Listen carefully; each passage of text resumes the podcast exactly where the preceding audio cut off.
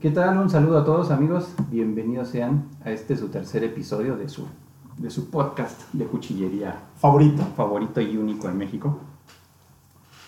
Hoy creo que empezamos bien el año. Vamos a, a probar un, bueno, no probar un formato nuevo, sino más bien como a tratar de incluir cosas nuevas.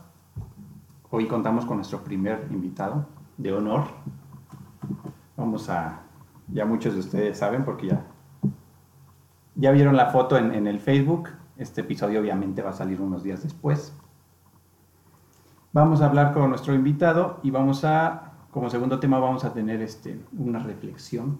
Vamos a tratar de Vamos a tratar abordar de manera, de recordar por qué estamos en esto. de una manera objetiva, ¿no? Ajá. Sobre las redes sociales y la cuchillería. Sin, pues, creo que no hay otro, otra explicación más, más fácil, ¿no? ¿Cómo es que ha evolucionado, digamos, esta, ¿qué te gusta? De unos 15 años para acá, más o menos. Yo creo que sí. Por ahí la Yo cosa, creo que ¿no? sí. Pues de nuevo nos Es que les acompaña. parece. ¿Qué pasó, Ah, Latro? Bueno, una, una, una observación en el programa de hoy. Este Latro amaneció con dolores de regla, creo, no sé. y no pudo acompañarnos en, en vivo, pero está desde su casa.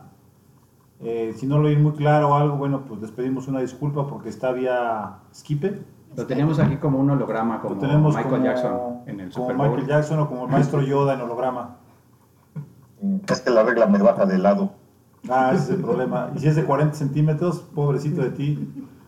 Pues bueno, aquí les presento, saludos, digo, les presento aquí al staff de siempre, Selene, que Hola. está en los controles, la mano que mece la cuna.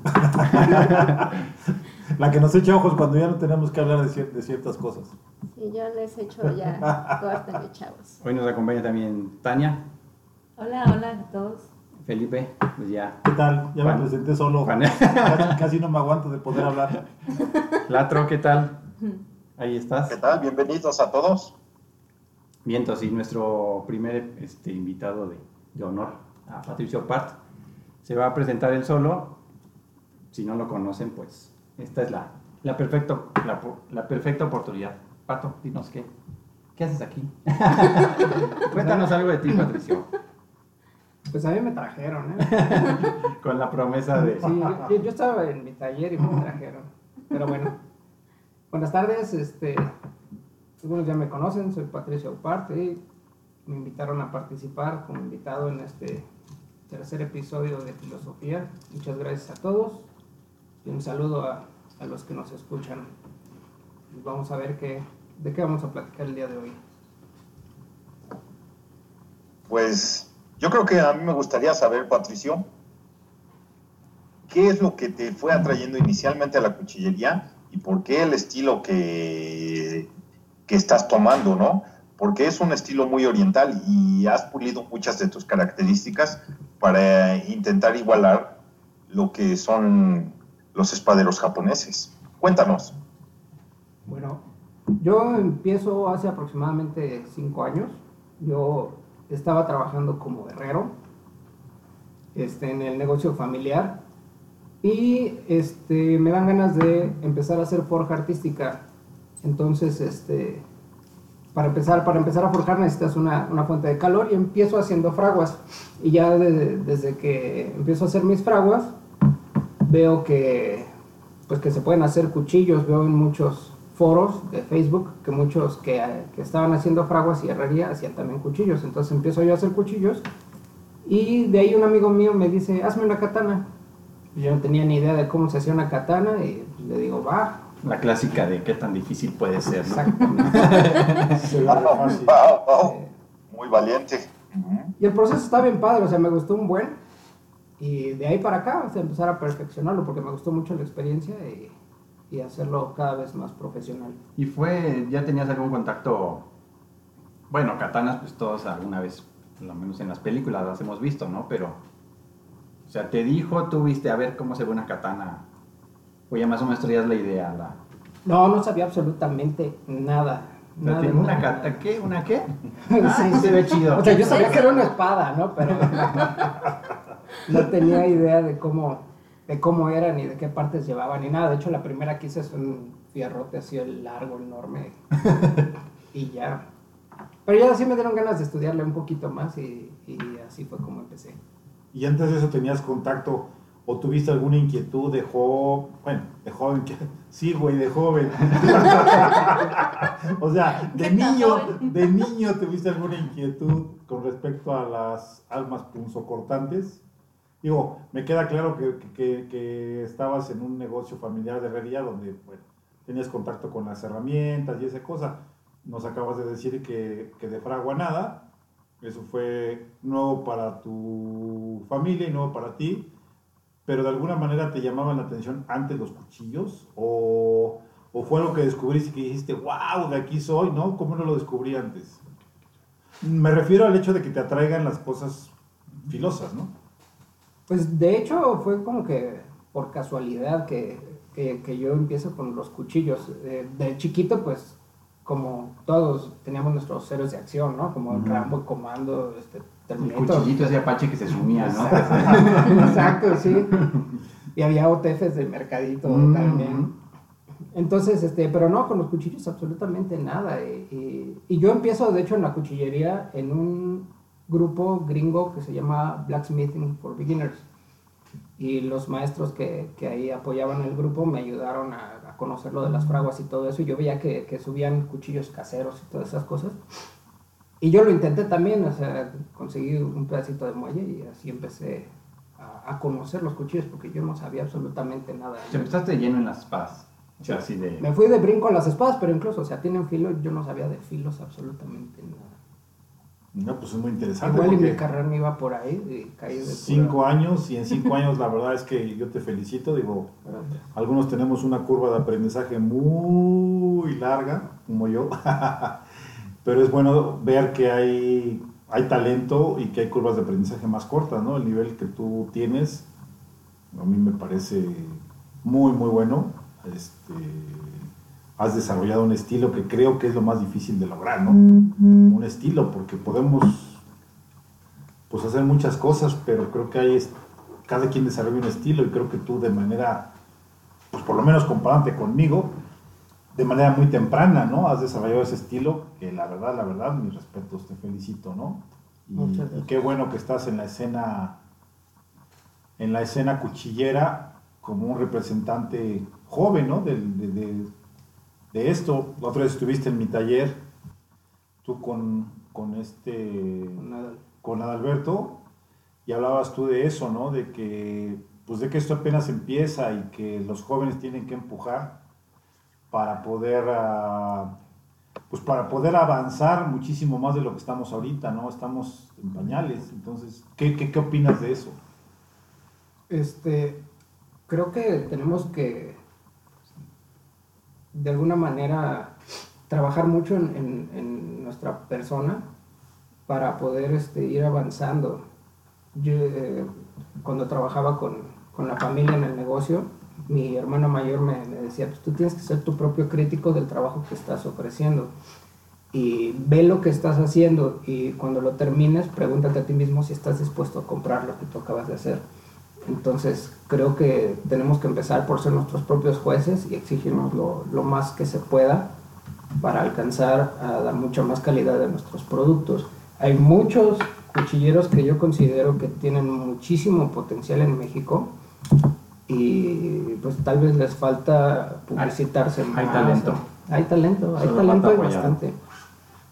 No sé, o sea, como dice el maestro, también hay que desarrollar un estilo, hay que hacerse notar y hay que, hay que trabajar mucho en, en eso, en nuestras calidades y, y, pues más que nada en el estilo, porque cuando yo empiezo a hacer damasco, más bien, cuando yo quiero hacer damasco, me asomo a, a la cuchillería en México y veo quién hace, entonces veo que usted hace el damasco, digo, ah, yo también lo quiero hacer.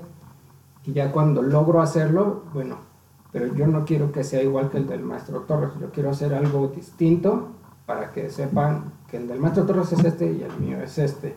Entonces así empezar a, este, a hacer el camino. Fíjate que eso que dices, bueno, a lo mejor no estoy dejando hablar a Cristian y perdón, pero o sea, es, un- es un tema que No, me, apas- estoy me tomando. apasiona la madre. Y la verdad es que se necesitan huevos para tomar esa decisión, ¿no? O sea, es más fácil seguir caminos andados que hacer caminos, ¿no? Mm. Y el hecho de decir y de tomar la decisión consciente, de decir, no, pues sí, me gusta o no me gusta el trabajo de fulano ne- o sutano, pero yo no quiero seguir, hacer lo mismo, yo quiero hacer otras cosas, ¿no? Y, y- y se necesitan huevos, definitivamente desde mi punto de vista se necesitan huevos para, para hacerlo y, y nuevamente te felicito. Van a decir que nos estamos aquí dando de guayabazos y francamente me vale madre que lo piensen, pero... Echen los stickers de. Pero esa es la verdad, lo- los que me conocen saben que no digo nada si, si no lo creo, ¿no? Y la verdad me da mucho gusto, me da mucho gusto que, pues que, haya, que haya gente que va a ser digno en el futuro de, de este trabajo, ¿no? Yo creo que a ti lo veo, aunque no lo has dicho, ya no lo platicarás, te apasiona este, este asunto, lo veo, y, pero bueno, pues tú platícanos de eso. ¿Realmente te apasiona o lo ves solamente como un modo de vida? ¿Empezaste vendiendo tus primeras piezas o no? Eh, O sea, eso yo creo que le sirve mucho a los cuchilleros nuevos, ¿no? Me encanta. A los coleccionistas. También, digo, Sí. tú como coleccionista puedes, puedes opinar mejor. Bueno, a mí déjame de dar, eh, darte mi experiencia para lo que es el trabajo de Patricio, ¿no? Inicialmente escuché de Patricio que era un chavo que hacía espadas eh, por ahí cerca del reclusorio norte. La verdad, eh, quien me lo comentó fue, me parece, Iván sur, es Mendoza. que ya. Es otro Patricio entonces, manito. Patri- Te dije que iba a ser Patricio Par de aquí de Xochimilco, latro. No Patricio Estrella, manito. No, bueno, bueno, inicialmente estaba ahí. ¿Dónde esté, chingado? ¿De, de qué chingados hacen las espadas? ¿Hacen de, de- de las rejas o algo así? A lo mejor es del taller de prisión. Perdón, perdón, Pero continúa. bueno, lo curioso es que escuchaba acerca de que había un chavo que hacía espadas, pero la verdad no había manera de, de verlas o de conocerlas directamente y no teníamos una, una forma de contactarlo.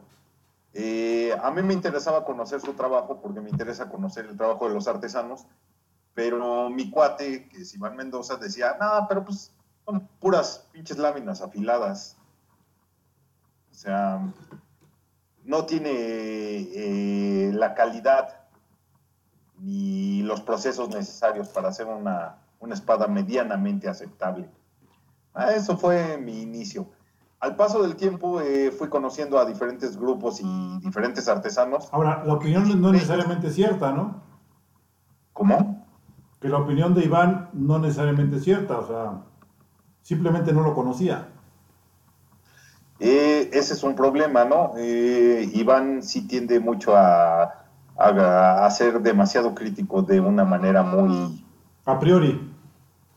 Sí, muy a priori. Eh, yo soy más de la idea de conocer y no solamente de ver, yo soy de la idea de ver y probar las piezas para, para ver si realmente son funcionales, son útiles o son solamente ornamentos. Entonces, Saludos al paso del tiempo fuimos conociendo. Un enemigo más a la uña. fuimos conociendo a Patricio nos hizo el favor de, a, mi clan de trabajo, eh, empezar a proporcionarnos espadas para poder eh, eh, practicar. Nosotros practicamos Kenjutsu y hacemos corte con las espadas. Empezamos a conocerlas, empezamos a verlas, obviamente hemos visto la evolución, las diferentes características que dan las espadas y, y hemos quedado bastante satisfechos con el trabajo que, que hemos visto de Patricio. Está muy por encima, tal vez no esté correcto que lo diga, pero muy por encima de las únicas que había anteriormente. No sé si ubiquen, las únicas katanas que había eran las de Lepe, Naguarra. Naguarra. Naguarra, de Lepe. Ajá. Este, Naguarra era una espada muy pesada, muy burda, filosa, muy fuerte, pero dejaba mucho que desear. No tenía flexibilidad, no tenía un buen manejo, eh, no hablar de los terminados ni de las características. Lo que empecé a ver con las espadas, o más bien con los sables de Patricio, fue que se apegaba mucho a las características de lo que es una espada japonesa. Me gustó el trabajo y varios de mis muchachos empezaron a comprar estas armas y nos asombró bastante el, el, el desempeño de las armas en, en campo al estarlas probando con diferentes blancos, con diferentes objetivos, han trabajado de una manera sobresaliente. Inclusive sobre algunas marcas que ya son conocidas como son este, Colestil, eh, Hanway, Chenes. ¿sí? Um, en algunos puntos podemos decir que las iguala, en algunos las supera. Estamos muy satisfechos y por el precio está excelente el trabajo que hace Patricio. La verdad, merece una felicitación. Y subieron los precios también, yo creo. que ahí sí, si me permiten. Este, no para nuestro clan, por favor. No, para nosotros que ahí justo, si, si me permiten hacer el comentario, eh, empezamos nosotros a hacer como esa tradición, ¿no? De, de empezar a, a, a invitar cada sábado a Patricio para que llevara pues sus eh, sus láminas sus afiladas. Láminas afiladas. La cosa es aquí soy por el reclusorio norte. y a ver de qué estaba hecho y, y, cada clase pues era como la emoción de va a traer algo, ¿no? Y, y lo podemos romper. Y, y lo podemos usar y no lo pagamos. Bueno, aquí me atrevo a introducir, a, a, hacer el comentario de que Selene, no, perdón, Selene, Selene está grabando, de que Tania eh, nos ha ayudado a probar. Tania es alumna mía y ha hecho pruebas con las diferentes armas que hemos tenido. Especialmente se ha vuelto muy crítica con las espadas de Patricio. Eh, posee una y nos ha ayudado a probarlas. Ella es una excelente, este, eh, ¿cómo practicante de este arte. Por eso es que ella tiene un juicio y puede dar de una manera objetiva una opinión acerca del desempeño de las armas que ha desarrollado Patricio. Porque no solamente ha probado espadas, también ha probado los tantos, los cuchillos, diferentes piezas. ¿sí? Entonces, bonito es interesante oír. Llegan todo tipo de curiosidades. sí, en, en, la práctica nos llegan desde hachas, kukris, espadas, machetes, de todo nos llega. Sí, cuéntanos, este, Tania, ¿qué opinión tienes? ¿Cuál fueron, ¿Cuáles fueron tus primeras experiencias con estas espadas?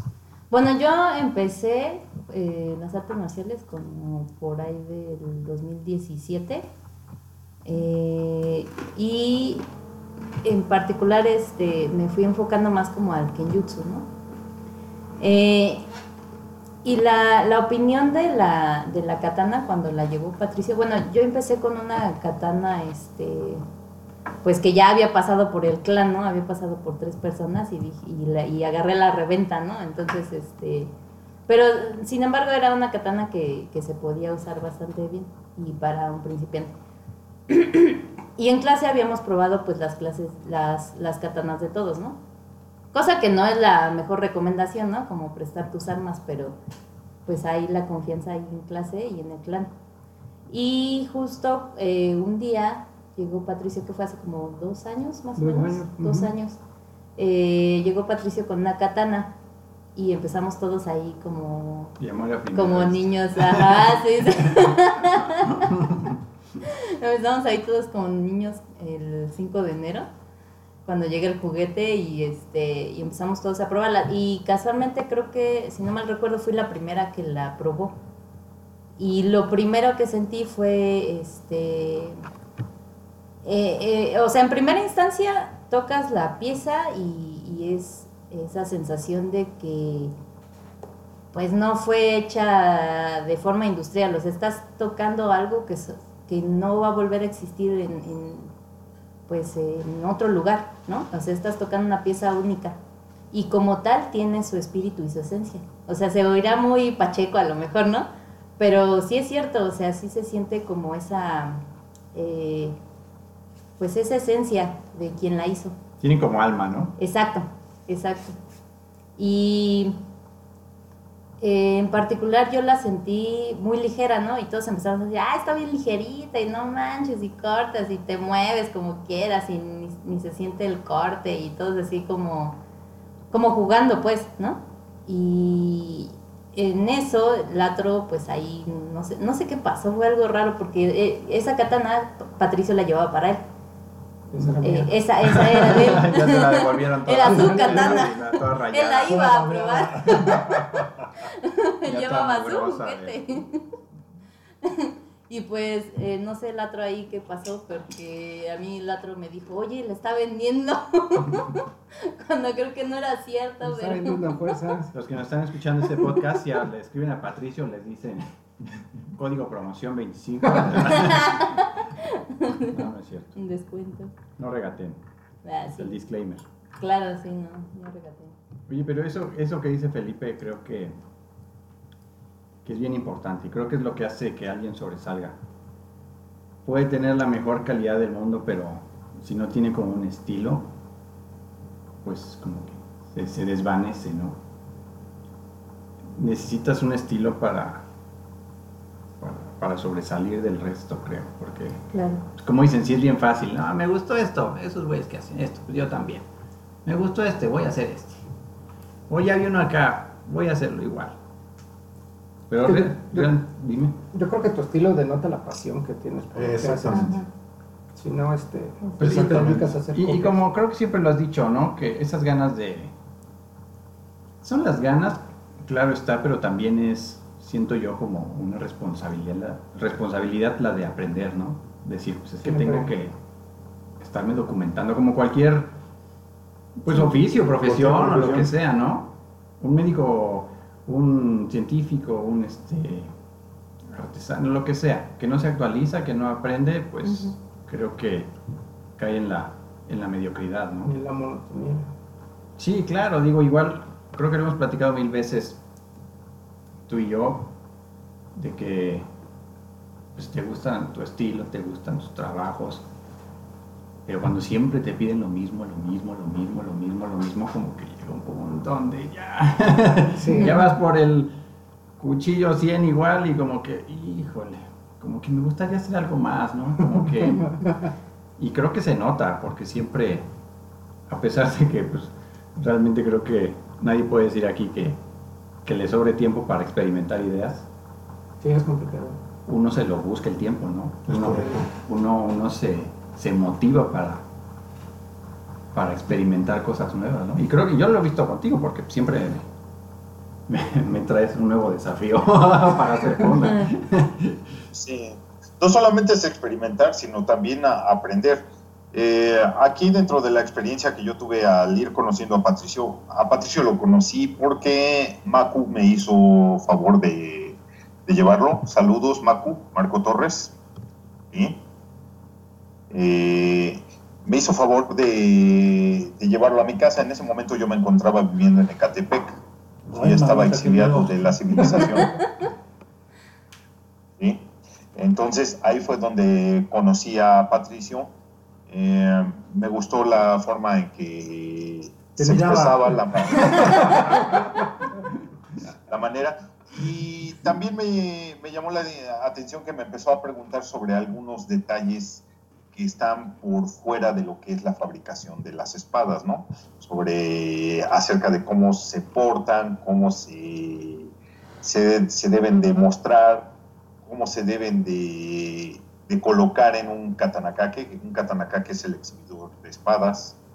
Detalles así fueron este, haciendo que platicáramos un poco y dándome cuenta acerca de cuáles eran las, las aficiones de Patricio, que no era solamente hacer un, un fierro bonito, sino adentrarse en lo que eran las características de esta cultura y todo el respeto que debe de llevar este tipo de armas. Sí, o sea, era algo más allá. de simplemente voy a hacer un fierro bonito. ¿no? Y no sé si recuerdes, Patricio, la- las primeras veces que fuiste a, a mi casa.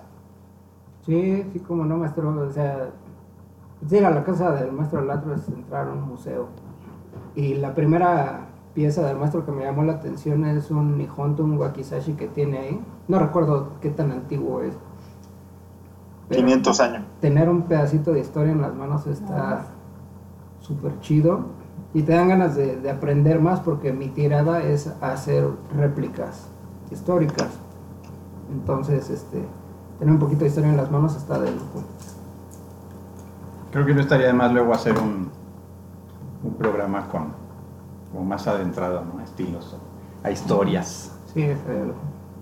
Japonesas. Creo que aquí entre usted, Latro y Patricio nos pueden compartir un poco de luz, porque pues por lo menos nosotros, pues nada más el, nada más llegamos a películas y series de Netflix, ¿no? Kill Bill, 1, 2 y 3. Nada más este, llegamos a no, de y- ninguna manera, de ninguna manera. Ahí tienes a dos practicantes. Tanto Tania como Selene han practicado conmigo este Kenjutsu.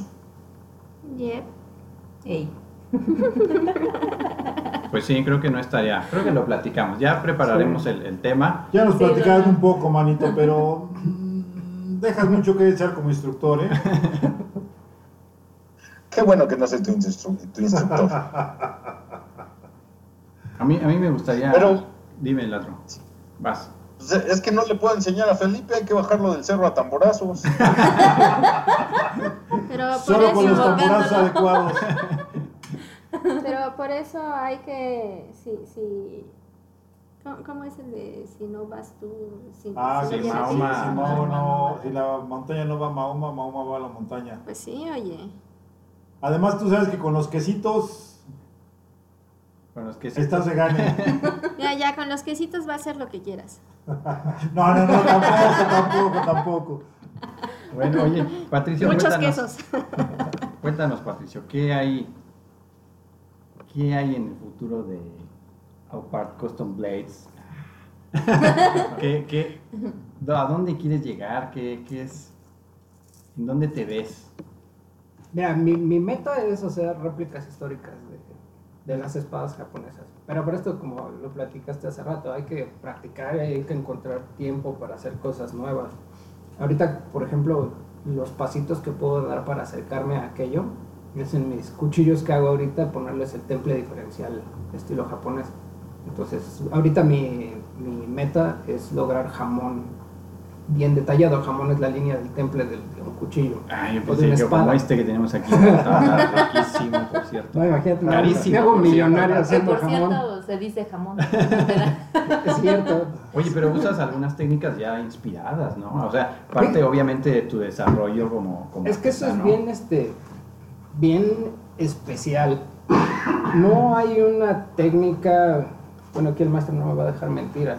Es como que el libro dice que se hace así y también tú vas desarrollando tus propias técnicas y tus propios materiales. Por ejemplo, yo hago mi propia arcilla y, he ido recopilando información desde hace los cinco años que llevo para acá y nunca dejo de, de estudiar, ver videos, libros, textos, todo lo que me pueda encontrar para, para nutrir un poquito más lo que, lo que sé y seguir intentando. Y cuando llegas a hacer muchas piezas iguales, como decías hace rato, Cristian, que te empiezas a pagar y dices, ah, ya me aburrí. Pues cuando haces temples diferenciales no te aburres porque estás este, buscando siempre que tu temple diferencial sea distinto al otro o que tengan un detalle que no pudiste lograr antes o cosas así. Entonces eso es lo que hace interesante mi, mi trabajo. Y, y creo que se ve, se ve con cada pieza. Por lo menos de lo que hemos podido colaborar en el trabajo, siempre, vamos, no, no, no he visto que, que se caiga en esta monotonía, ¿no? Que si bien pues lo, lo, lo platicamos ya con anterioridad, pues, tú subes tu foto y, y lo que ve la gente es lo que te pide, ¿no? Claro. y tal vez lo que siempre te pide pues es lo que siempre haces y lo ven y es lo que te piden y entonces lo que haces y, y terminas, Sí, sí, sí, sí. terminas sí. repitiéndolo Un mil veces, ¿no? Pero No, yo creo que aquí sí hay algo diferente, sí. Aquí lo que yo podría decir que dentro del trabajo de Patricio no está, no es tanto lo que le piden, a ver si no me equivoco, ¿no? Yo siento que Patricio muestra algo y le piden lo que va abriendo como camino. Lo que señalaba Felipe, él va haciendo un camino y ese camino va abriendo pauta. Y esa pauta es lo que le van solicitando las, este, las piezas nuevas, que aunque sean de un estilo que, que aquí no conocemos mucho, que es el japonés, porque le he visto tantos, le he visto Kwaikens, le he visto Kiridashis, una serie de armas y herramientas japonesas, son algo que va abriendo un camino y que no es lo que le pidieron, sino que él mostró y que eso es lo que va empezando a generar una, un nuevo gusto. ¿O me equivoco, Patricio? Pues o sea, la, la, la ventaja es de que me aventé a hacer, a desarrollar mi propio estilo y, o sea, yo siento que soy muy afortunado porque a la gente le gusta. Entonces pues, siempre tengo chamba y la oportunidad de hacer cosas nuevas sobre lo mismo. Y por ejemplo, una cosa que me decía mi hermano era siempre innovar, siempre innovar. que, que ahí en las, en las katanas, o sea, nosotros como clan le hemos pedido una katana así asado y siempre ha salido algo bien diferente, ¿no? O sea, siempre ha sido, este, a mí me gustaría, pues, eh, eh, que mi espada fuera eh, como la última que hiciste, ¿no? Como tipo, este, Como temáticas. Ajá, como temáticas. Cada, cada uno busca, ya trae, digamos, esa, esa imagen de lo que quieres, al menos así he sido en las katanas. Y vas con Patricio como a lo mejor este, como si fueras con un tatuador, ¿no? O sea, yo quiero más o menos esto y, y el tatuador te va a decir, ah, pues sabes que este, te recomiendo esto, ¿no? O sea, o, o simplemente, eh, eh, en el caso de Patricio, simplemente lo hace, ¿no? O sea, no nos dice te recomiendo esto, simplemente lo hace y al menos nosotros nunca hemos quedado desilusionados, ¿no? No te Y- cierras a las posibilidades. Exacto, ¿no? ajá, Por más locas que luego exacto. parezcan sí. las ideas. A veces sí son o ciertos colores, ¿no? Tal vez. Pero, eh, o sea, sí se nota esa innovación, pues, ¿no? Esas ganas, ¿no? Esa, Esa, exacto, esa pasión. esa pasión de la, que, de la que hablamos. Creo que eso es lo que te ha logrado distinguir. Y aquí hay otra palabra que... Eh, en lo que vemos, Patricio importa muchos de los materiales que utiliza para la manufactura de sus espadas. ¿Sí? ¿O me equivoco? Sí, Me parece que trae este. La mantarraya ni siquiera es nacional. Eh, el same y el hito son japoneses, me parece. traigo de no Estados Unidos, de madera. Tailandia, de Japón, incluso hasta de China también, Empacados por el mismísimo osito panda. por el Shogun. que ahí hablábamos justo de esta parte del internet, ¿no? Que somos ya hijos de internet y el chiste es buscarle y, y meterte, ¿no? Pues sí, lo que dijimos hace, creo que fue el primer episodio, ¿no? De que ya no podemos seguir encerrados en nuestra burbuja de, de retraso y de, de no querer ver un poco más allá, ¿no? Pero bueno, pues digo, creo que no vamos a poder parar de hablar de esto, lo vamos a, vamos a tratar de hacer episodios con distintas temáticas que nos vas a, sí, digo, sí, si no quedaste así o mascado o aburrido o espantado, pues, este, nos, nos puedes acompañar de nuevo para tratar de temas en- en otra ocasión. Queremos platicarles ahorita nuestro segundo tema de, creo yo, digo, yo podría decir que el 80-90% de los que estamos ahorita en los foros nos compete esta... No, no queremos llamarla historia, ¿no? Que puede sonar pretencioso, sino Pues como... digo, Pues es digo, parte de la historia, lo ¿no? es, o sea, sí pero- lo es, pero...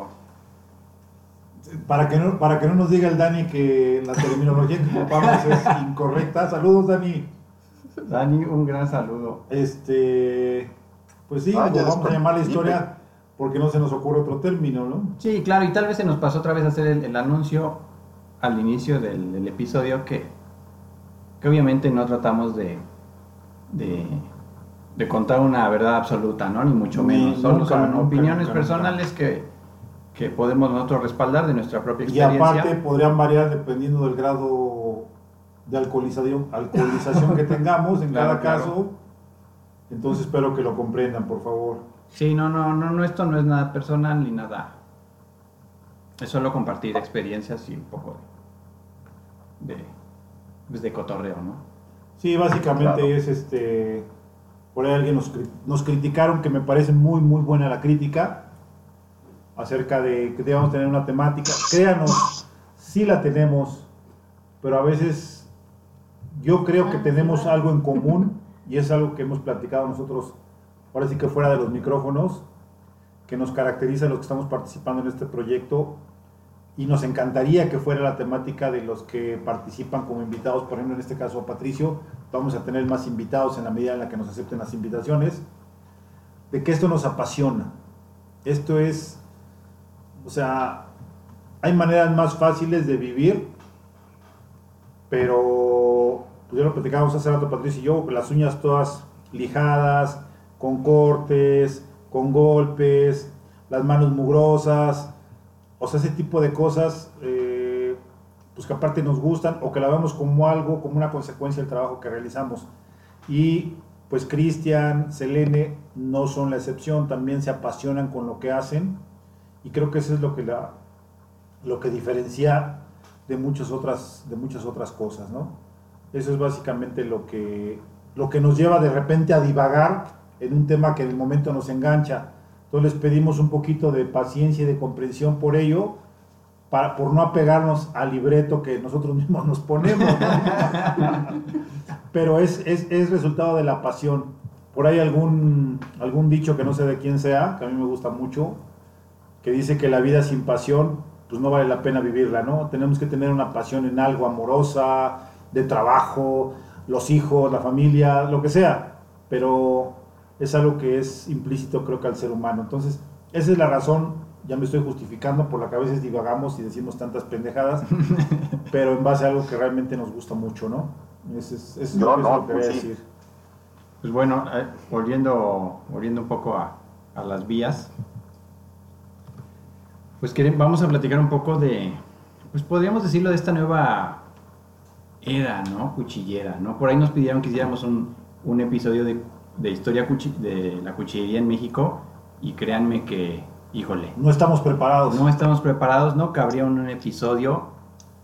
No, No, es de que haya definitivamente no. muchísima, pero pues tampoco es inexistente. y o sea, tampoco nos gustaría dejar afuera a nadie, ¿no? Claro, ¿no? Nos gustaría prepararnos un poco mejor. Yo creo que eso ya requeriría un... Sí, una investigación mayor y más tiempo, ¿no? Exactamente.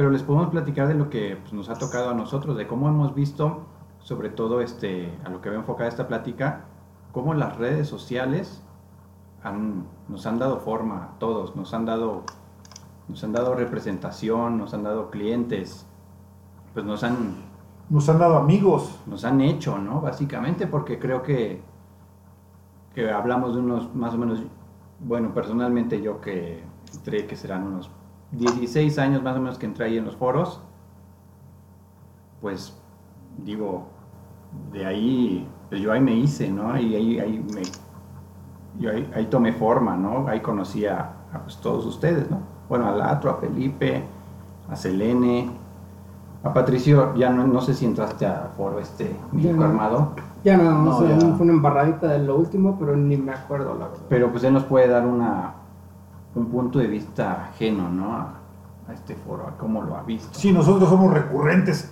con el tema del México armado, porque a final de cuentas, pues fue el crisol que nos, que nos hizo, que nos amalgamó y que, y que nos hizo saber que había otros güeyes que traían las mismas inquietudes que nosotros, ¿no? Este, y les guste a mucha gente o no le guste, pues ese era el único, digo, existe otro foro que no sé si existe en la mira, pero nunca, pues nunca levantó ámpula, como decía mi jefe. Nunca levantó ámpula, si no lo estoy demeritando ni mucho menos, pero en el aspecto cuchillero nunca, nunca levantó ámpula. Entonces, el México armado sí, hay gente, o hubo gente que, que perdimos contacto muy, muy valiosa, muy conocedora. Eh, ahí tenemos a Gront, Alberto, tenemos a Knife, que no recuerdo su nombre, y tenemos a muchos otros que la verdad son una enciclopedia. Nosotros decimos puras pendejadas, pero estos señores este, pues realmente tenían mucho conocimiento cuando en general en México no lo existía, ¿no? Eh, y por eso hacemos tanta referencia al famoso México armado, porque creo que pues honor a quien honor merece, ¿no? No, no, no podemos decir, yo por lo menos como Felipe Torres y Cuchillos Torres, yo no existiría si no hubiera empezado en el Foro del México Armado, ¿no? Mi historia con ellos ya la platicamos la primera vez, hay muchísimas más historias que contar al respecto, pero, pero básicamente fue el Internet, ya generalizando, lo que nos hizo que pudiéramos surgir, y no solamente en México, creo, yo creo que en todo el mundo. Ahorita vemos trabajos de rusos, de noruegos, de argentinos, de españoles, este, de mexicanos, de muchos países, que si no existiera la red, pues sería imposible, no, no habría manera de que los conociéramos. No habría manera, es un medio eh, para odiarlo y para quererlo, ¿no? Es una herramienta valiosísima. Eh, tú, este Latro, y yo, pues nacimos fuera del Internet y nos hemos adaptado a ello, ¿no? Hay gente como los muchachos, como Cristian, como Selene, que no nacieron en el Internet, pero que lo encontraron muy jóvenes. Y se ve en cómo lo manejan, cómo manejan la información, que al final de cuentas la información es, es ese poder de poder estar ahorita. Y, y, Patricio está en ese, en ese, me atrevo a decir que está en ese mismo, en ese mismo plan. También esa fue la idea un poquito amañada de invitarlo el día de hoy porque queríamos, pues queríamos comparar, ¿no? O sea, cómo lo ve los viejos como tú y yo, aunque tú eres mucho más viejo que yo, y cómo lo ven los jóvenes, ¿no? Como Patricio, Cristian, Selene, este, y Tania, ¿no? Entonces, me parece que es muy interesante porque, pues yo creo que ni ellos ni nosotros existiríamos como somos sin la ayuda del Internet. Es que es, es Bueno, dime, la sí. Eh, aquí quisiera hacer un pequeño comercial. Ya habíamos hablado de esto y me atreví a abrir un pequeño foro que le llamé Ex Méxicos Armados.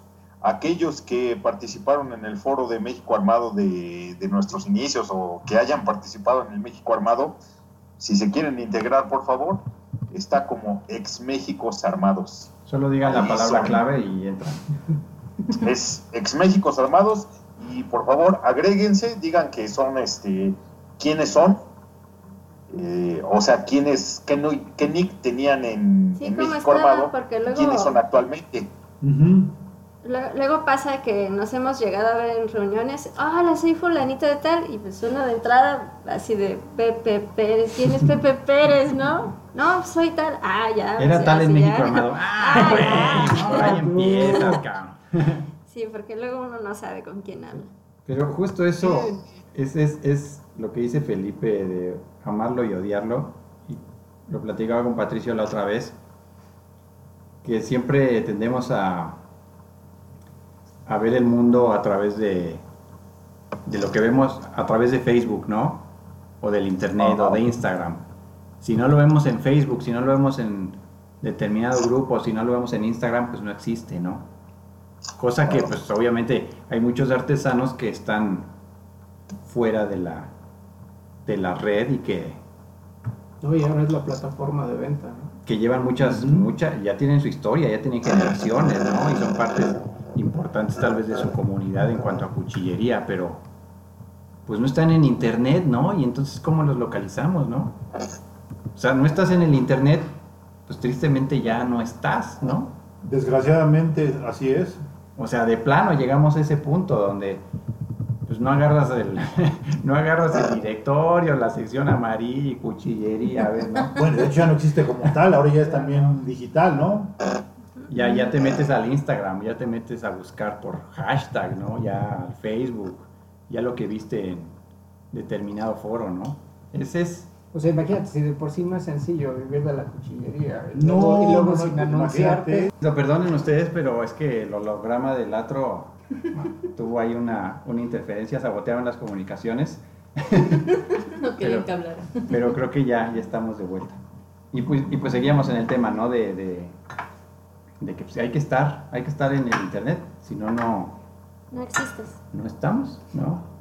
Y también queríamos platicar un poco de, de aquí sí nuestras experiencias personales de cómo, cómo sentimos la, la interacción que ha cambiado. Porque si bien es cierto que seguimos en el internet, ya, ya y con una comunidad mucho más grande, la interacción entre nosotros con, pues, con nuestros amigos y con clientes ha cambiado muchísimo. Antes en el foro era un poco más, ¿cómo dirían? Más formal. Más personal, creo, más ¿no? personal, ¿no? Porque alguien escribía, se- como que se conocía a la gente por lo que, por sus aportaciones, no, no era ese like de usuario número 5 mil millones o el Menrisa. Sí, o- algo tan impersonal. Exactamente, ya sabías quién era fulanito de tal, que siempre aportaba. Y creo que lo más importante, la diferencia más, más importante es que la información se quedaba ahí. Y, y lo he escuchado de, de, de otros artesanos, fabricantes de, de Estados Unidos, que también como que, pues no se quejan, pero, pero lo puntualizan bien. De la información, ahorita en Instagram, en Facebook, uno pone algo y pues tal vez en dos días ya, ya no lo vuelves a encontrar, ¿no? Ya, ya no existe, ¿no? Y en el foro era, pues tenía su buscador, digamos, se hacía como un acervo. Uno podía ir Sí. a, a buscar la información y seguía ahí. Y podíamos, y había herramientas para buscarla. En Facebook, pues Sí, ya eso era muy valioso, ¿eh? Y, y- y por lo menos con las historias de Instagram, en Facebook, que duran, que duran un día, ¿no? Y pues es, es información muy efímera, ya.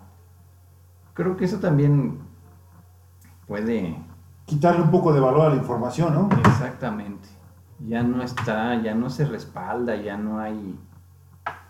Obviamente hay libros, pero hablando como de Pero lo que la, pasa es que ya nadie los lee, o sea, de la experiencia Sí, de la comunidad es pena. difícil, es difícil que se conserve como lo, como pasaba en el foro. Y eso es, digo, para mí es, es algo, es algo extraño, para bien o para mal, vamos para allá. pues lo que pasa es que a ustedes a lo mejor les pasa, digo, yo siento lo mismo, pero a lo mejor a ustedes les pasa como a los que somos antediluvianos con la, con la, con el internet, ¿no? O sea, pues nosotros estamos acostumbrados a, a vernos, a platicar, a eso, y de repente llegan muy personal, efectivamente, como dice Tania, y de repente llegan esas eh, internet y bueno, resulta que, que tienes amigos pues en donde nunca has estado y que no sabes ni siquiera que existe, ¿no? Hasta en Perros Bravos, Nuevo León. Entonces, pues de repente es padre, pero creo que no estamos tan preparados en ciertos casos para poder discernir tanta información y sobre todo lo rápido que cambia, ¿no? Eso, eso ahorita es un monstruo que dice contenido, contenido. Y lo que dices, lo que dices es muy cierto. Yo nunca me, la verdad es que nunca me he educado en el YouTube.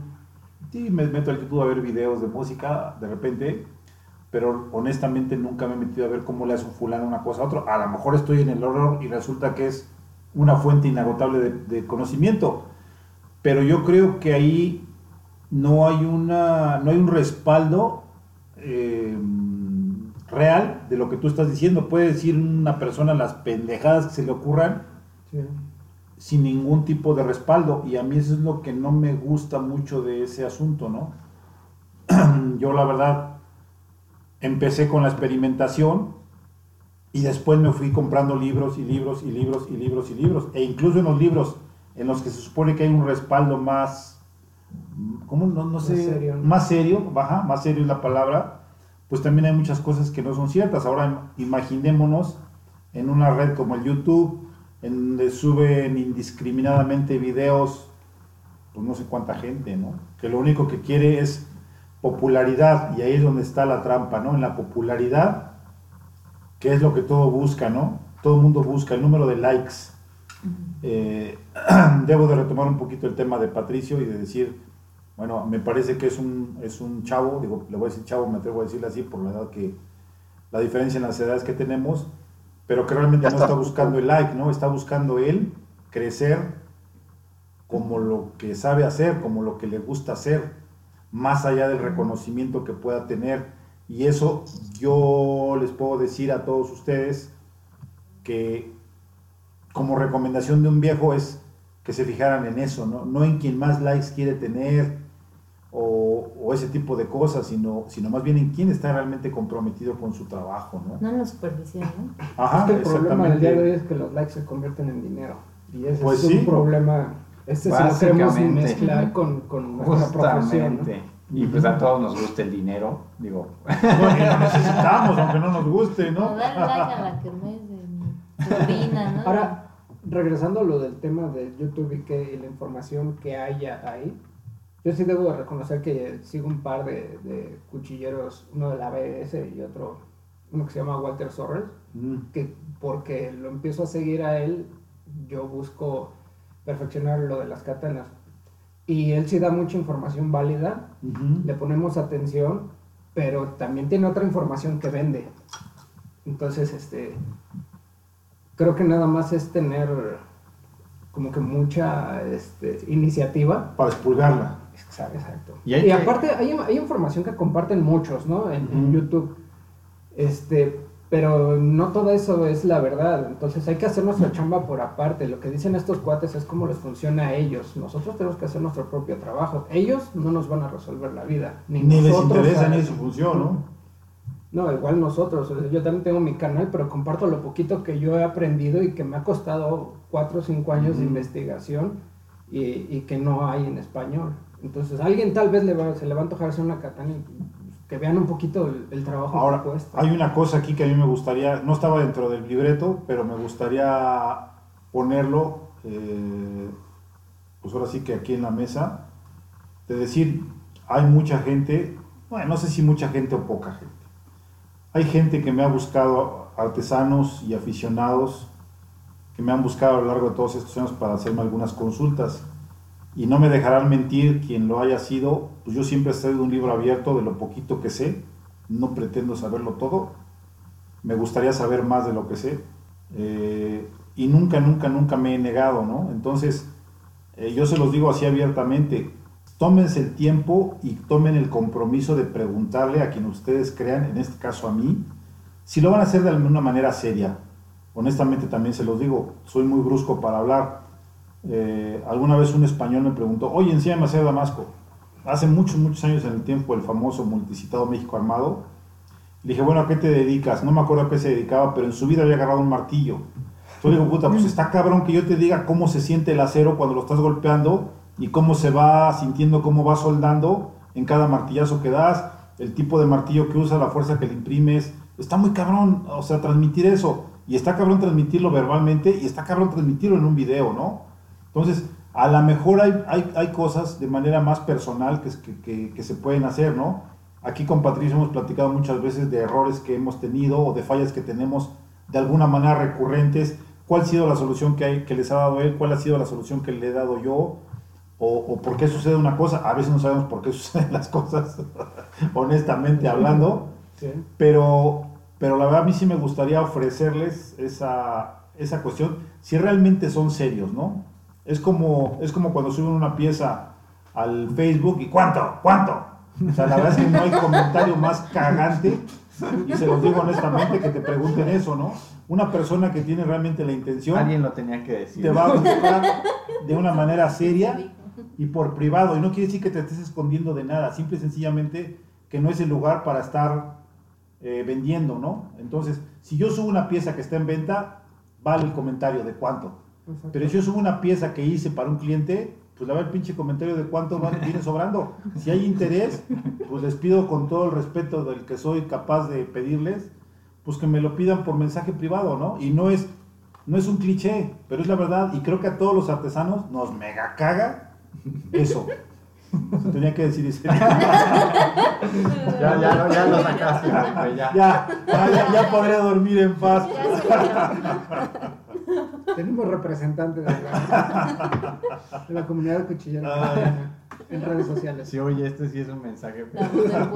Es de lo que todos nos quejamos, pero nadie dice. Sí. Nadie se atrevía. Nadie. Por, por Bueno, respeto. pero sí, claro. No, y lo digo con respeto, ¿no? Sí, claro, con respeto. bueno, con- Muy bien, muy bien. Bueno, ya no sé de qué estábamos hablando. Salud, salud. Saludos. ¿Algo, algo que quieras agregar, Latro? ¿Ahí sigues? Pues no, que Ah. sí, eh, desgraciadamente la cantidad de información vuelve efímero muchas de las cosas.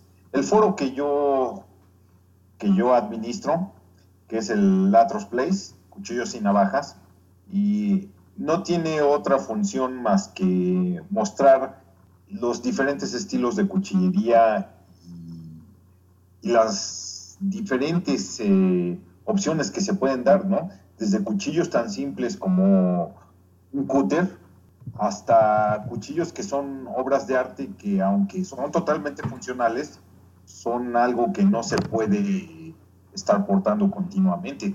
Los rusos son especialistas en hacer eh, eh, no cuchillos, sino son esculturas. Con los cuchillos son piezas celsas. Y en mi foro lo que yo pretendía era precisamente mostrar algo de este mundo de cuchillos, que no solamente es lo, este, lo práctico o lo pragmático, sino también lo que es artístico. Pero como comentan, la cantidad de información que se maneja es tan abrumadora y llega un punto en el que se pierde, se pierde todo, eh, todo el contexto. Eh, en el foro, bueno, seguimos habiendo muchos, cuando no estoy castigado, seguimos habiendo muchos que seguimos publicando este, cuchillos de la manera más versátil.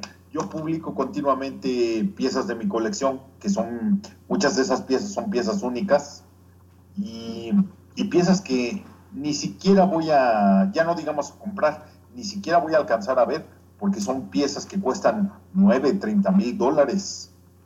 Es algo absurdo. Yo creo que ni siquiera me dejan acercar a empañarlas con la respiración, porque son cosas que nunca vamos a tener a la mano. Sin embargo, es parte del acervo cultural de la cuchillería.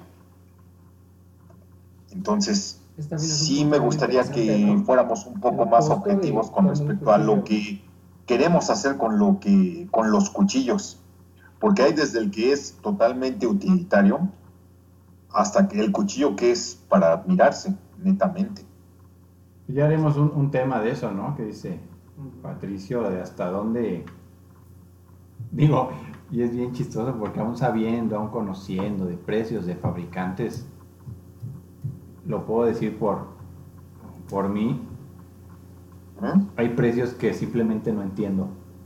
O sea, hemos, todos creo que hemos sido testigos de comentarios en, en, los grupos de Facebook que, pues digo, obviamente cada quien dependiendo de sus de su presupuesto, de sus capacidades, de su de lo que sea, pues todos tienen un cierto presupuesto, ¿no? Pero pues por ahí hemos visto banda que dice, un cuchillo de mil pesos, no, hombre, ni que estuviera loco yo, ¿no? Mil pesos ya es, ya es una locura. Y es muy válido. Claro, ¿no? Dependiendo de cada, de cada quien, pero como dices, cuchillos de dos, tres mil, nueve mil dólares, diez mil dólares, híjole, la verdad es que no. Pero hay que se vende el nombre, la marca, la Pues no sé, es un tema bien interesante. Yo digo que ahí, digo, a lo mejor eh, pensando un poquito, a lo mejor es una muestra de lo que el talento de esa persona puede llegar a lograr, ¿no? Hace muchos años estaba yo en el foro de armas blancas, en el foro argentino, ahí también aprendí muchísimo, muchísimo, muchísimo. Este, si alguien nos llega a escuchar de Argentina, la verdad es que les agradezco, porque fue un foro donde aprendí mucho, hubo muchos buenos exponentes ahí, que ya no están, ahí, ahí yo vine a hacer a los hermanos Sobral, cuando no, no hacían las cosas espectaculares que hacen ahora. Este. Y algunos otros que se me escapa el nombre. Pero ya divagué, ya no me acuerdo qué chingo estaba diciendo. de los cuchillos de mil dólares. Ah, sí. Entonces, entonces, yo creo que es una muestra de lo que se puede lograr, de lo que se puede lograr. Y, y ahí alguna vez me hicieron un comentario que me gustó, la verdad fue de los, de los elogios más grandes que le han hecho a mi trabajo, ¿no? Y que dijeron, tu cuchillo está lo suficientemente bonito como para poderlo presumir, pero también está lo suficientemente bien logrado para poderlo usar. Y yo en el caso de, de Felipe Torres es lo que siempre he querido hacer. A mí no me interesa hacer una obra, no sé, que nadie la vaya a usar, o sea, no, me interesa eso, lo que me interesa es que lo usen, que se use. yo mismo, yo mismo los uso, esa fue la razón por la que yo empecé. Entonces, ese comentario que alguna vez me hizo alguien ahí, la verdad, la verdad es que es el, es el elogio más grande que le han hecho a mi trabajo, ¿no? O sea, tus cuchillos están chingones como para presumirlos, pero lo suficientemente chingones para poderlos usar y saber que se van a desempeñar bien. Y eso básicamente es mi forma de pensar, ¿no? En el caso de los cuchilleros rusos y de muchos otros cuchilleros gringos y de otras nacionalidades, pues está bien, ¿no? Que, que puedan demostrar el talento hasta dónde puede llegar. Yo creo que es una manera en la que nos, nos inspiramos todos, nos dediquemos a eso o no. Eh, pero ya de que alguien lo quiera comprar o no, seguramente hay gente que lo quiere comprar. Lo que pasa es que pues nosotros ganamos poco, ¿no? Entonces, pues no está fuera de nuestro presupuesto, pero pues habrá gente que se gasta Miles de dólares. miles y miles y miles de dólares en, en su vida diaria, ¿no? Entonces, comprar un cuchillo de esa naturaleza, pues debe de ser algo barato, ¿no? O debe de ser algo muy, muy fácil de comprar. Eh, yo, yo les pediría, o yo, que, que no nos dejemos influenciar por eso, tanto como el de la vez pasada que les dije de los cuchillos mal hechos. Ah, este sí se ve que es para la chinga. Nada tiene que ver. Nada tiene que ver un cuchillo que esté mal terminado, mal encachado, despegado, abierto, con un cuchillo que esté muy bien hecho, ¿no? Nada tiene que ver. Simple y sencillamente es la apreciación de cada persona. Como el cuchillo que es una obra de arte, pues estoy segurísimo que si le pusieron tanto detalle a elaborarlo, pues seguramente le pusieron tanto detalle a un al tratamiento térmico que debe de llevar, que al final de cuentas, y aquí Patricio no me dejará mentir, es el alma del cuchillo. Es cierto. Entonces, yo sí estoy convencido que esas obras de arte que hacen muchos artistas, podría yo llamarles ya a nivel mundial, son piezas totalmente utilitarias. Y creo que justo es la diferencia. Bueno, se me hace, ¿no? A lo que vamos del, del anuncio de nuestro disclaimer y nuestro anuncio de privacidad. este, justo eso creo que hace la diferencia con estas eras, ¿no? Con la era digital, que ya vemos piezas de otra, de otra, Increíbles, de otra galaxia, ¿no? Y precios estratosféricos, cosas que tal vez un cuchillero que está muy limitado en su comunidad. eh, de, fulanito, sí, pues es el cuchillero del pueblo. Él hace los cuchillos de chef, para los... Pero ¿qué sucede aquí en México? ¿No estamos listos para, para No cobrar queremos. de ese tamaño o, o nuestros clientes no están que- listos para pagar eso? Yo, Yo creo creo que que no tenemos ese nivel. No queremos empezar. ver, no queremos ver justo eso. Podríamos decir, pues no tengo internet, pues no sé, yo cuchillos, pues yo los inventé, ¿no? No, no sé de alguien más que haga, ¿no? Pero ahorita ya no queremos ver que hay, pues el nivel que se está manejando, ¿no? Yo creo que es un poco de necedad de, de decir, pues yo- así lo hacemos aquí, ya. Y así va a ser. O sea, para mí se me hace un poco eso. Así soy y que. Exactamente, ¿no? De no querer ver realmente en dónde estamos en esta situación globalizada, ¿no? Que ya es, es inevitable, para bien o para mal, pues ahora sí que ya estamos, ya nos medimos todos, ¿no? Si subes al Instagram te ve fulanito que vive a tres calles y te ve fulanito que vive en Rusia, ¿no? Así como te ve el super knife maker que hace piezas de miles de dólares. Y a lo mejor te dice pinches mexicanos, ¿qué mugre están haciendo, no? O sea, ya no podemos subir nuestras, nuestras fake cosillas al Instagram, al Facebook y esperar que pues, las vean los cuates, ¿no? Nada No, más. Ahora sí que todos estamos en el tendedero. Exactamente. Y ya si no, pues, si la, si la, la banda quiere, quiere seguir como con los usos y costumbres, pues digo, es muy válido, pero no es el camino para crecer. No, y digo, y además yo creo que hay para todo, ¿no? O sea, es como en todo, o sea, es como en los carros, es como en las estufas, es como en todo, en los zapatos. Pues hay zapatos que te, que te permiten no andar descalzo, pero pues que a lo mejor te van a sacar la ampolla, ¿no? O no te van a sacar una ampolla, pero pues a lo mejor no tienen los terminados que tiene una marca buena o la comodidad que tiene una marca buena, ¿no? Y como eso todo, o sea, para gusto los colores. No son unas botas piña. ¿no? No, no, no, las famosísimas piñas.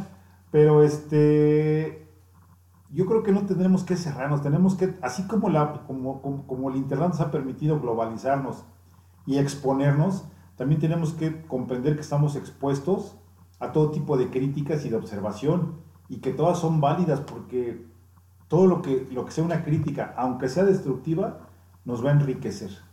Eso es lo que yo creo que a final de cuentas esta globalización, esta internetización, si se le puede llamar así, nos permite decir, ah, pues no, yo todavía no estoy en ese nivel. Y esa es una de las razones por las que yo digo, y a lo mejor les caigo muy gordo a muchos de mis compañeros, pero yo no creo que haya realmente un maestro en México eh, que se le pueda llamar maestro. O sea, Pero no creo. Que domine su oficio. que domine su oficio. Digo, yo veo, hay un muchacho que, que hemos visto, un, un brasileño que se llama Julián Antunes, o sea, Bueno, es un Brasil, chamaco, no sé. Seguramente tendrá- viene de otro planeta. Yo creo que no tiene 30 años el cabrón. Y o sea, ese Sí. güey está cabrón. Ese güey sí es un maestro en lo que hace. Entonces, pues yo no me considero estar así y por el que he visto, el trabajo que he visto de todos mis demás compañeros, tampoco creo que estemos en ese nivel. Y como ese, ¿cuántos les gusta más? ¿100, 200? Sa- Muchísimos más, ¿no? ¿Sabes qué, Felipe, yo creo que sería algo muy interesante que, mencionando esto, eh, empezáramos a establecer algunas pautas para mejorar eh, todo lo que es la cuchillería, ¿no? Y poder decir, bueno, para ser un cuchillero, no sé, aprendiz, tendrías que tener estos requisitos, para ser un, un no sé cómo llamarlo, media cuchara, un medio maestro.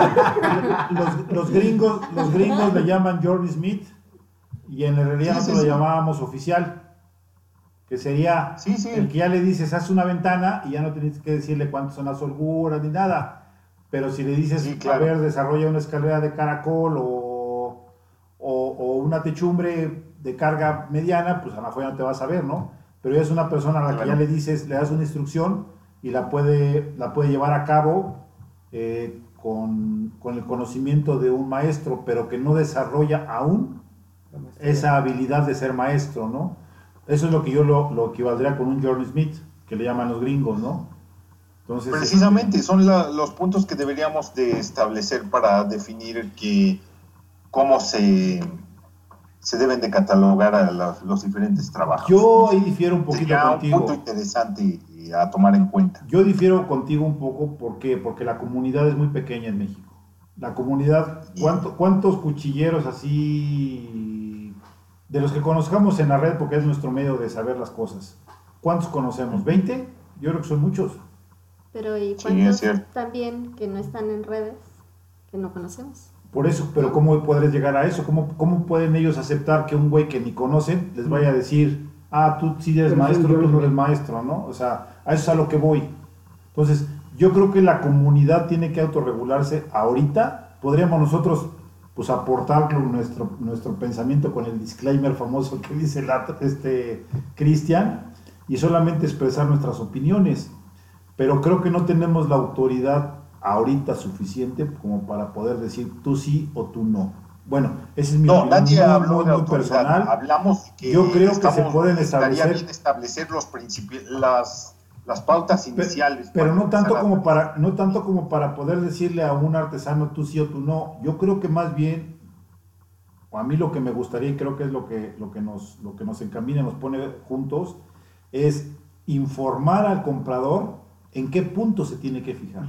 Creo que ahí es el punto. Yo creo que ahí es, es eso. Y en la medida en el que el comprador se vuelva más conocedor y más exigente, pues automáticamente eh, se van a eliminar los que se tengan que eliminar o nos tendremos que eliminar los que nos tendremos que eliminar, ¿no? Pero- porque pues yo no estoy, yo no estoy zafo de eso, ¿no? Entonces, yo creo que más bien es por ahí, más que en el punto de vista de, de- de- poner De regular. ¿no? de regular, ajá. Yo, yo más bien me, me- me- me referiría a tratar, pues ni siquiera de educar, porque cada quien como consumidor es libre de escoger lo que quiera, Claro. sino de aportar criterios que son universales para poder juzgar un cierto trabajo. Yo me podría decir, en el caso de una puerta, una ventana, que pues es mi otra, mi otra experiencia, bueno, yo podría decirle, bueno, pues que una ventana esté escuadra, ¿no? Que no, que todos los vidrios midan lo mismo, este, que no se le mete el agua, o sea, ciertos criterios que el cliente tendría que ver para poder decir si le manda a hacer esa chamba a ese herrero o no, ¿no? Entonces, yo más bien me iría por ahí. Digo, respeto tu opinión, la verdad la respeto, pero creo que no. Incluso en, en Estados Unidos, cuando se formaban las famosas asociaciones, hay dos grandes asociaciones, ¿no? El ABS y el Night Makers Guild. Y hay pique entre ellos, ¿no? Y hay gente que dice, no, pues yo ni con uno ni con nada, Zafo. me vale madre. Y hay güeyes que valen un chingo, que son muy, muy buenos artesanos, que no son ni ABS ni, ni Night Makers Guild. Entonces, yo creo que no es por ahí. Yo creo que no es por ahí. Yo creo que Bueno, más bien es en el sentido Aquí- de que todos no, no, no, aprendamos, ¿no? Aquí lo que no, no tomaste, eh, estás considerando No, que sí, tratamos de, chingo. tratamos de regir. Lo que yo estoy sugiriendo es que sea un punto de parámetro. Porque mucha gente no sabe definir un buen cuchillo porque no tiene con qué compararlo. O no tiene la manera de, de decir cuáles son las características de un buen cuchillo para decir, este cuchillo cuesta esto porque llena estos requisitos. Sí, claro, y creo que, creo que por ahí vamos, vamos a tener un episodio justamente de eso, de una pequeña guía con nuestras opiniones personales Y con las opiniones de la comunidad eh, internacional, ¿no? de, Digo, de cómo, pues justamente digo, podemos tener nuestras opiniones muy, muy personales, pero como dice Felipe, hay algo como que en general, ¿no? Que podemos evaluar, como lo que dices tú, Latro, hay algo que sí se puede medir, algo que se puede ver, algo que se puede... sí, desde luego, ¿no? desde luego que hay cosas que sí. Y, lo- y luego vamos a tener el episodio, yo creo que va a ser bien interesante. Y, y como, como dice Felipe, más bien es tratando de, de informar a la... Pues a, a la... a- Porque al final de cuentas público, ¿no? dependemos de toda la comunidad que nos compra. Claro. Y, y el programa, y lo- o sea, el programa, sí, güey. Ni que fueras este, el burro Ranking. este, nuestro podcast está, creo que está encaminado a eso, ¿no? A, a, a formar a la comunidad eh, que nos compra, a la comunidad que nos sigue, aunque no nos compre, pero que sean interesados en el tema, ¿no? Eso es básicamente, creo que es la, pues lo que nos ha movido todos a esto, ¿no? Sí, el objetivo Y también principal. invitar a nuevos, ¿no? No, desde luego, claro, o sea, queremos invitar a todos y todas las opiniones son bienvenidas, ¿no? Y de Ah. pues, tomarse unas cervezas en el proceso, creo que es Ah, es necesario. incomparable la experiencia. Inmejorable, ¿no? Pero digo, tu opinión es bastante válida, sí, yo creo que todavía no es tiempo. Y hemos tratado la idea, la hemos tratado, pero pues, como decimos, pues la verdad es que no sé cómo funcione. Ahorita no tenemos, nadie tiene la autoridad de, No, nadie tenemos la autoridad. de, de decir tú sí, tú no, como dices Latro, ¿no? Habría que estudiar un poco más, de, de ver estas asociaciones, por ejemplo, la, la American Bladesmith Society, la ABS de Estados Unidos, pues aprender un poco, ¿no? Claro. Y la gente que no las conoce, les, les, les recomendamos darse una vuelta de lo que se tratan estas aso- asociaciones, de lo que hacen, de lo que, de lo que representan, ¿no? De lo que Sí, sí, sí, sí, sí, de lo que representan para la comunidad cuchillera, tanto de fabricantes como de consumidores, ¿no? Estamos hablando del ABC, tiene sus primeros shows fueron en los 70, ¿no? O sea, échale 50 años. Ya había dicho el episodio anterior que nos llevaban 40 años, pues no, son 50 y un poco más. Porque hacían su, su show que ahora ya es junto a la Night Makers Guild. Ujú. Pero pues tratar de, de ir empapándonos, viendo Pues sí, a final de cuentas, pues es como estamos aprendiendo a caminar nosotros. ¿no? exactamente. Y va- hasta invitar a un comprador, ¿no? O Sí, sea, eso sería hablar. muy interesante. De hecho, queremos invitar a algún comprador que sea pues exigente y conocemos Claro. algunos, algunos Sí, pocos. claro, y, Y, y algún consumidor que utilice su cuchillo para abrir un chivo, ¿no? O sea, ¿por qué no? O sea, el chiste es nutrirnos de las, de las opiniones de todos y ver cuáles se acercan más a lo que nosotros pensamos, ¿no? Porque cuando empiezas a comprar, compras lo que sea, ¿no? Y Así empiezas es. a hacerte una mini colección y empiezas a probar y a ver este poco a poco, ¿no? Pero así a ciegas, ¿no? Claro, pues uno empieza, pero como dices, a ciegas y, y uno va creando este, es un criterio, una experiencia, ¿no? Y es creo que lo que tratamos de, de compartirles a los nuevos que tal vez están muy, Sí, a lo mejor- muy en la oscuridad, ¿no? sí, pues como estuvimos nosotros hace Claro. algunos años, ¿no? Claro, claro. Más que ahorita. Y pues bueno, no sé si tengas algo que agregar, Latro. No, pues que me da mucho gusto verlos y este ya no tomen porque ya los veo borrosos o no sé si sea la Son tus papitas Son radioactivas. Patricio, algo que, que quieras se corroe envidia. añadir. Sí. Nada, muchas gracias por la invitación. Está muy divertido estar aquí. Sí, es como que luego nos dicen, es Eso que, que ni que. es que el guion y que, híjole, es que está bien difícil. Luego ya un poco entonados, pues es... No, hombre, y aquí díganle a Felipe que... Se van por seminaristas. Digo, y tampoco ha sido la intención desde el principio ser así como muy ceremoniosos ni nada de No, eso, claro ¿no? que no.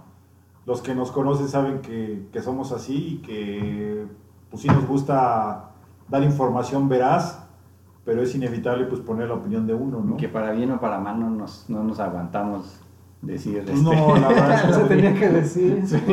Ahora, ahora estuve con unos amigos y este allá en Monterrey, por, por cierto, saludos a Juan, a Honorio, a Beto, a José Luis, y uno de ellos así con el, con el clásico acento norteño dice, bueno, no, pues es que tienes el hocico muy desocupado. y así lo tengo yo, por lo menos, pinche hocico lo tengo muy desocupado. y, y se agradece. Tania, Selene, algo que quieran agregar. Pues primero Tania. Pues, eh, pues gracias por la, bueno, ni fue invitación, ¿verdad? Yo, sí dije, vaya, ya voy, ahí les Pero siéntete, siéntete Vale, bienvenida. llega tiempo que ser invitado. Ajá, exacto. No, hombre, aquí son bienvenidos, cara. Y luego Sí.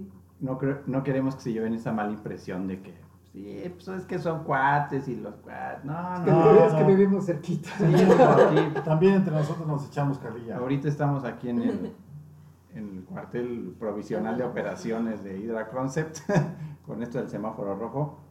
Y pues Patricio, pues, estamos vecinos, ¿no? Eh, sí. Digo, ha facilitado un poco la, la colaboración. Somos aquí Xochimilcas, del reino del ajolote, pero Este, yo quiero mandar un, un, este, un saludo a, un- a mis buenos amigos de Depredadores Arquería, que son este, que también nos la pasamos muy cotorros. Alguna vez a lo mejor estaría interesante también escuchar sus opiniones. A Rubén, a Chava y a Armando, ¿no? Les mando un saludo este, afectuoso. Y bueno, pues creo que por mi parte no.